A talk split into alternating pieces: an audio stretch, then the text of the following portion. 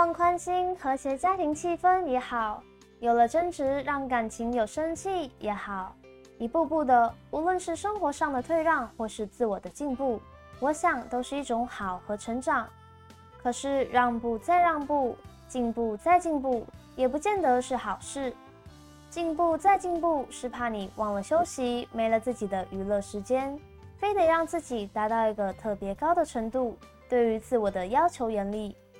可太过严厉，也许给的压力也会太大，这样你的进步也不再只是一种好，同时也是一种负担。让步再让步，一味的体贴、包容、心软，却逐渐让你感到困扰。善良不等于烂好人。大家好，这里是逮完报新闻。接下来要分享来自抱怨二公社的文：人善被人欺。这件事我也不知道怎么说。在这家早餐店上班一年多了，在今年二零二零年十月六日提了辞职，可到十一月十七日却还在做，因为老板说要找到人交会后才能离开。我为什么会离职呢？因为老板在工作时会带情绪，之前还说我长得丑，一个月薪水两万四，没有劳健保，之前有保职灾，现在也没有了。上班时间早上五点十五到十一点十五，假日则是六点十五到十二点，一个月只休三天，只有一天能休假日。我为什么会离职呢？因为我在职时，他也一直说。如果我怀孕，就要叫我辞职，说着为我好，却让我有了极大压力。朋友开了店，跟我说，要是不开心，可以过去他那做，所以提了离职。但他却不让我离开，而且当有人说到年轻人不好请等等的，他也会说很多不好听的话。现在的年轻人不负责啊什么的。哎，不是，不是有一堆失业人口吗？朋友大二休学就想找早餐店，我自己也是找了早午餐。我的前辈同事也还是高中生而已，这不是超好请的吗？身边都有例子。不过确实有很多草莓，也有短期骗长期，有天突然消失等的案例。嗯，可能老板刚好都遇到那种吧。我十一月十六号时说只做到十二月中就要去帮忙朋友的店，现在晚上也在那里工作，他就说我要卡蹭。在这里还没辞职就去找工作，当下也只能笑笑的。刚一回家就觉得很难过，于是又提了离职。为什么不能找其他工作？他说我长得丑，我也很难过。回家还有偷哭。谢谢大家听我抱怨，接收负能量。而在后续的更新中，老板娘说要收掉店面，让元剖很内疚。没想到一家店就这样倒闭了。没事，我读的幼稚园现在也倒了，有许多拉面店宁愿倒闭也不涨价。虽然不是在台湾，但倒闭也不会很少见吧？强撑着，可能还要贷款借钱，让家人都很担心，这也不好吧？在戈登拉姆齐的厨房噩梦，就有数不清的餐厅关门了。比起他们苦撑，还是利落收拾走，爽快点。而在看到留言后，元坡决定不去帮忙关店的后续，他也终于豁然开朗了起来。心中零星的愧疚，则是以故意睡过头忽略了。以前的薪水也会请老公帮忙拿，还说其实之前老板算了一下，早餐店生意本来就不好，元坡拿到的钱也比老板娘赚得多。后面请的人薪水则更少，但因为有建议过要两万四以上比较招得到人，所以薪水才没变。最后，谢谢大家的留言和鼓励，温暖的让元剖没那么愧疚了。首先想补充，首先想补充，飘卡曾形容一个人不安分，总临时起意改变原定计划，结果却常让自己灰头土脸，大失所望，有自作聪明、不安分的意思。接着要说的不是留言，而是我想说的老生常谈，同时也是颠扑不破的事。先从法律上讲。离职前要提前说吗？参照劳动基准法第十六条，原抛属继续工作一年以上三年未满者，于二十日前预告之。So，只要达到法令规定的天数就可以走人。就算约定比法令更长的天数，因为多的天数属无效，故劳方仍有离职的权利。劳方只要向资方明确表示在什么时候要终止劳动契约，资方并没有准驳的权利。仍应尊重劳方的离职意愿。而交接是否办妥，虽涉及损害赔偿问题，但不代表雇主可以单方面限制劳工一定要完全办理交接后才能离职。在实务上，有雇主会主张，劳方未办妥业务交接或提前预告离职而扣留员工薪资，这类情况其实都已违反劳基法的规定。而虽说没交接好仍可离职，但劳方仍应负交接的责任与义务，且交接不仅局限于有形财物或资产。业务交接范围包含了劳方经办的相关文书资料与财产物件，资方也最好要明确指定承接业务的人员，如此一来才能将权责划分清楚，让交接工作能顺利完成。总的来说，向原 PO 按照规定预告了离职日，则雇主则应安排人员与您交接。找人交接是雇主的责任，找不到人也应安排现有员工做交接动作。除非原 PO 愿意多帮几天，否则原本声明的离职日一到，契约就终止，人可以走了。看完其实有一点是都不会查一下吗的感觉，而且透过文字看到元 PO 的自责，还有他的受伤和委屈，偷哭、压力大什么的，就是很……啊！我曾在一篇文章中看到过这些话：当一个人叛命的过度自责的时候。往往实际上是在叛命的压抑自己对他人外在的愤怒，愧疚感遮掩了愤怒的感受，表达愤怒是困难的，而指责自己是熟悉和安全的。你反复的做无用的自责，而一切本应向外的愤怒都投注给了自己。这些话就是感同身受，你知道吗？你是不是也曾过分委屈自己？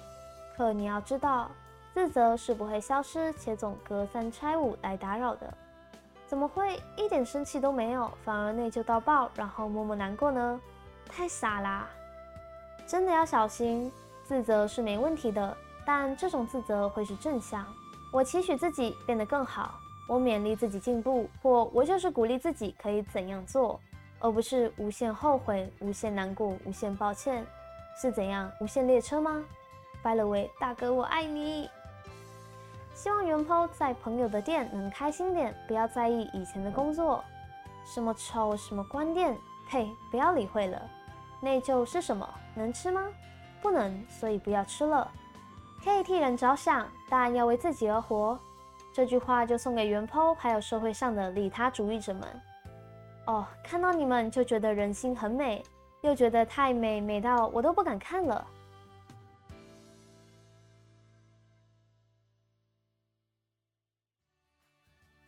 说个小秘密好了，其实我并不喜欢好好吃饭，当然也不会好好吃面。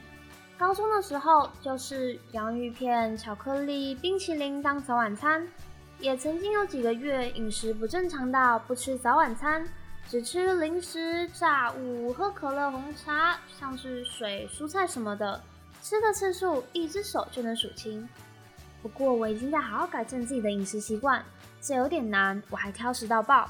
但也戒了饮料，饭菜肉蛋，慢慢编入食谱，尽量三餐都吃。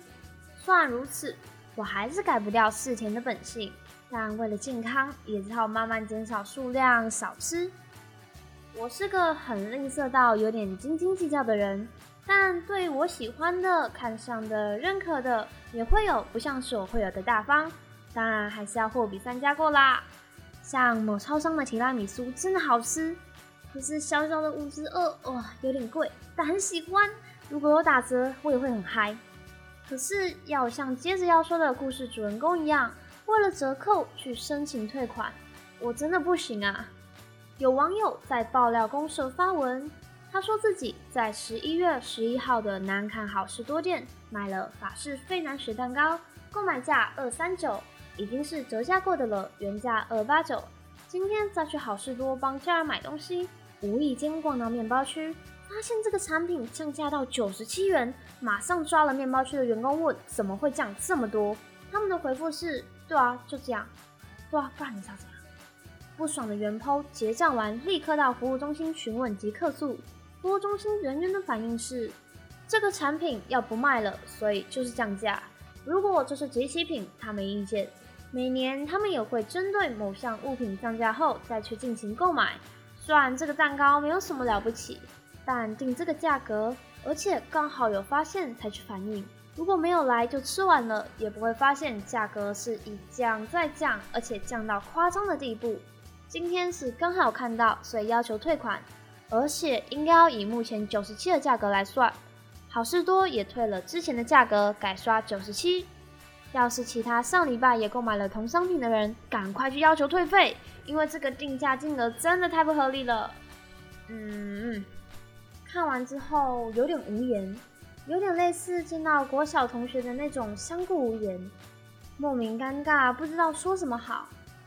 OK，那就先来说说法式费南雪蛋糕好了，毕竟吃货不分国籍，也不分物种。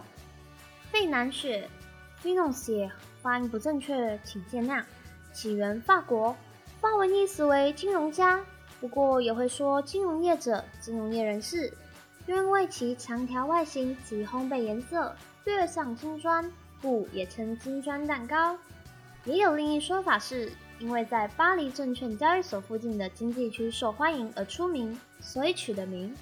最大的特色就是它浓厚的杏仁味，杏仁粉、压碎或研磨的杏仁，又或是杏仁香料等等，以及添加了焦香奶油所散发的榛果香气。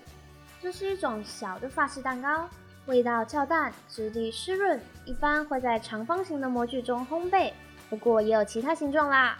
好事多买的可以直接吃，也可以烤一下再吃。不过我自己是没什么兴趣啦，因为有杏仁。可恶，为什么要有杏仁？我不敢吃啦。不过没关系，我可以吃别的，像是健达会很喜欢，是童年也很甜，牛奶巧克力好好吃。之前也有特价，一般遇到特价，我的反应就是哦，好爽，赚到了，多买一点。这种普通小市民的反应，也不会有什么。前几天明明不是这个价格啊，不是，到底是关你什么事？这不是商家的自由吗？要是不爽，可以不去不买就好啦，还要因为不是集齐品有点低价，然后要求退款吗？可是可是，哦，搞不懂。要吃汽车呢，涨价降价提前讲，看看留言。看来店家涨价或折扣，可能要先立法院三读通过，公告半年才能实施。东西涨价时怎么不见你去补钱？自己当奥客就算了，还要剧团当奥客，就不卖了要出清，不然还要一一通知购买的客人回来退钱吗？那要溯及既往到什么程度？九天前已经让你吃下肚了，今天再来靠微买贵，真的。而且我觉得在买贵的当下，知道比原价便宜，他的心里一定也有啊我赚了的感觉。所以现在是在 Hello。好事多的退货机制真的是好神奇，虽然靠北了很多，会觉得 What's the part？不过很多时候也要想想，为什么他会这样想。就算他是我们口中的 OK 好了，好事多是真的没有脾气吗？真的无原则到这种地步吗？嗯，不尽然吧。其实，在美国的店家购物，他们有个政策叫做 Price Match，价格保护。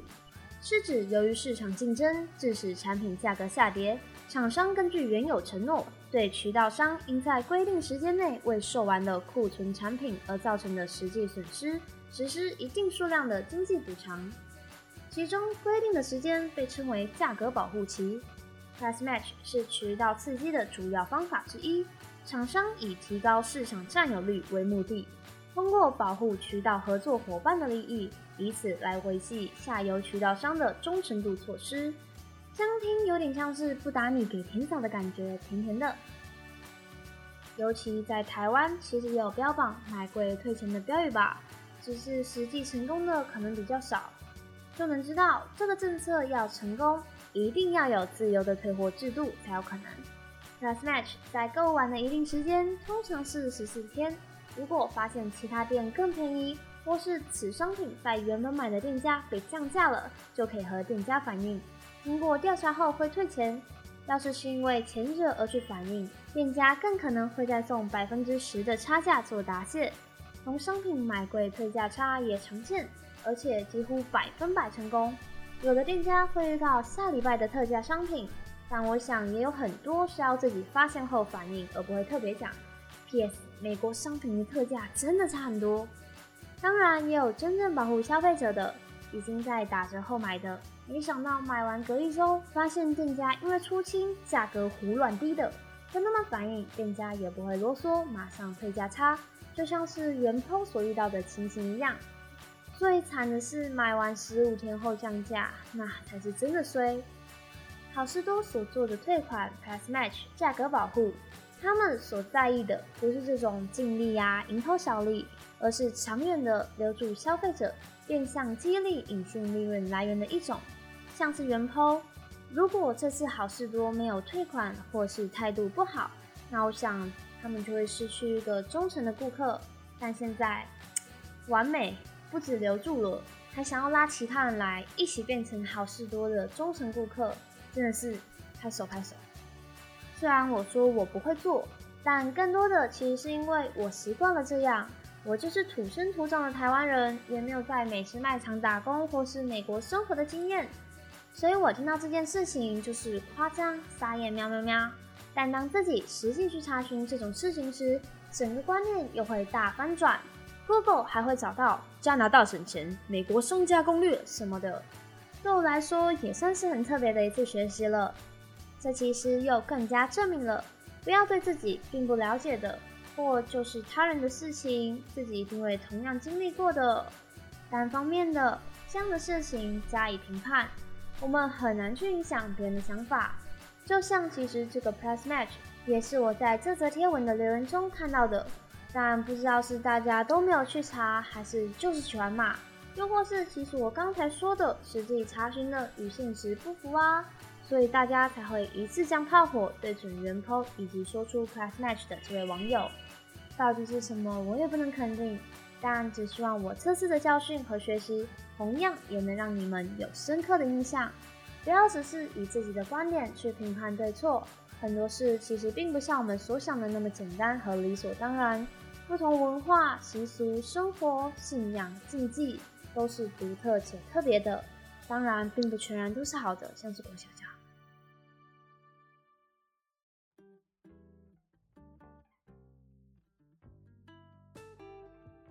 你在生活中是先尽情享乐不看以后，还是喜欢赚钱、存钱、少花再赚更多钱的类型呢？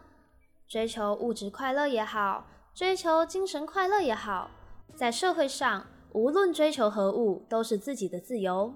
但同样，无论哪种自由，都还是有一定程度上的局限。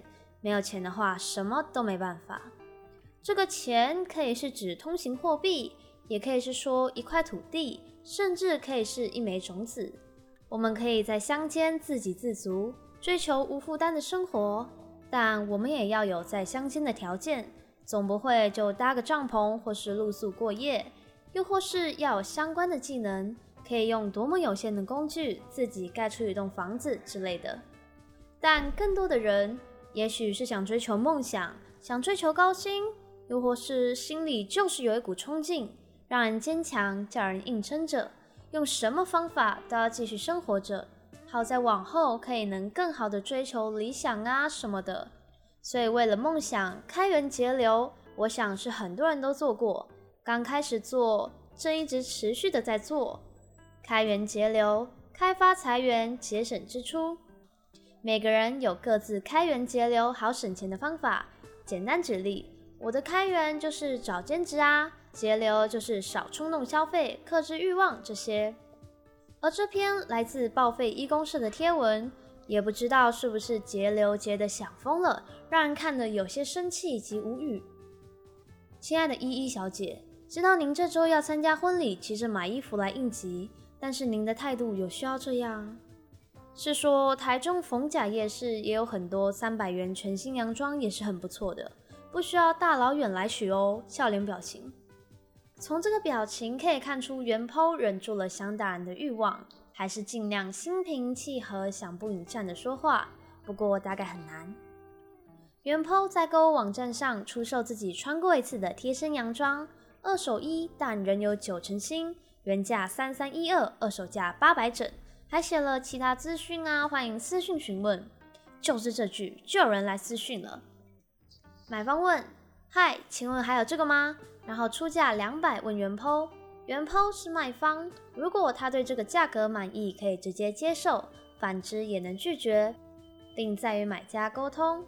原 po 拒绝回答买方说有，不过您开的价格他不能接受，不好意思。客客气气的回复后，反而被对方回两百买二手衣服不为过吧？刚好急着需要参加婚礼，我也在台中，还是可以直接自取。不是，这也太自说自话。急着参加婚礼，所以可以压价，然后说二手衣这个价钱不为过。袁剖还是坚持自己的底线就是八百，对方也放弃了，说走，穿过的衣服还卖八百，全新的也不用三百，不用了，感恩。留下这样想搞事的话后，就封锁了袁剖，让他根本没办法说出自己的想法进行反驳。毕竟原价都超过三千。也不是穿了一年两年，而是只有一次。底线八百，对喜欢这套衣服的人已经很友善。原 po 大概是在做爱心，散播欢乐，散播爱，这样。没想到还是遇到了莫名其妙的人。不是，明明原 po 就已经说了自己卖八百了，还自己出价出不到一半。难怪有留言会说，垃圾袋挖三个洞他就可以参加了，或是说拿一件蚊帐，人格只值三百，好可怜。哇，一个比一个狠，而且最烦的就在于他已经封锁了，即使有千言万语的干话也回不了。对，然后就会堵在那不上不下，需要把这些物主给抒发出来才会好过。不过鉴于这样的人应该不止一个，还是默默放下，不去在乎，更轻松些。最近好像很多这类型的买家硬要杀价杀到见骨，在某社团看到卖小孩二手衣出四十，运费卖方出。怎样？这件二手童衣到底是破成怎样？这样的开价都不会良心不安，或是觉得有不妥吗？真的很问号。我们应该可怜他，大概没穿过百货公司的衣服，不懂衣服的价值。可怜之人必有可恨之处。买方的可恨之处就在于他对二手商品的不尊重，以及回复的词语不当，很容易让人感到被冒犯。还有就是价格可能会因为品牌啊、设计啊、流行与否啊、材质等等的，有许多因素影响价格。同样是婚礼礼服，一定也会有贵的要死和便宜到爆等多项选择，就看哪个符合自己的需求、审美上、预算上这些。买方都知道自己的需求是为了参加婚礼需急用，以及预算想控制在低价，全新和二手应该都可。为什么还要这样呛虾一下后封锁扬长而去呢？不会太无聊吗？杀价当然可以，但那是合理且友好的互动，也能是一种有趣的交流。但当卖方仍坚持己见时，买方也没有立场去指责，除非你们早已约定过，但对方临时反悔，又或是二手但卖的比原价高，这些多少会引起愤怒的行为。你也有自己开源节流的小方法吗？你也遇过奇葩买家卖家吗？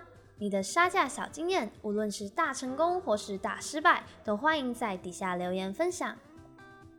而刚刚我们说了买二手商品，自然也得提到买新商品。我想大部分还是买新商品比较多吧，除非像是想买以前的小说啊，现在已经绝版了，像是以前超商都会有的四十九元小说，嗯，童年。之后有变大本一点，九十九元，那个我就比较少看了。对，因为我姐没有进货，她是我们家的书店老板，在她大概是刚从空明课学到什么经济理财的观念后，干出了像我们收费的这种丧心病狂的事。我们才多小啊！而且其实书的钱也是爸爸出，你是在收什么钱啦？不只是因为绝版买不到新的，为了省钱你会买二手，像是车，新手可能就会选择旧车。再稍微外观改一下就看不出差别了，而且真的省很多。对，谢谢夸奖，我就是。主要我也怕摔，有经历的车摔起来也比较不会心疼，跟用久的手机一样。但很多包包、化妆品、鞋子什么的，当然还有食物、卫生用品，像是口罩，绝大部分的生活用品都是新的，好像很干话。大家自用可能多少会用二手。可是送礼大部分就不会送二手了吧？除非有特殊情况，像是你朋友就是超爱以前曾流行过的游戏机，但他小时候家教严也不让玩，现在也绝版了，你只好上网找有没有人在卖卡带和游戏机，帮他找回一下童年这样。而送礼物一般也不会联想是不是二手吧？可能会是出清商品便宜买啦，更惨一点的损友可能会送集齐商品，但也就这样了吧。接下来要介绍的是来自抱怨二公司的一篇文，把礼物还我。朋友生小孩，特别购买点读书当礼物送他。他收到后先问我怎么不留给自己小孩，后来又接着问是不是二手的，说是我家的转送给他。到底谁会这样没良心送二手的？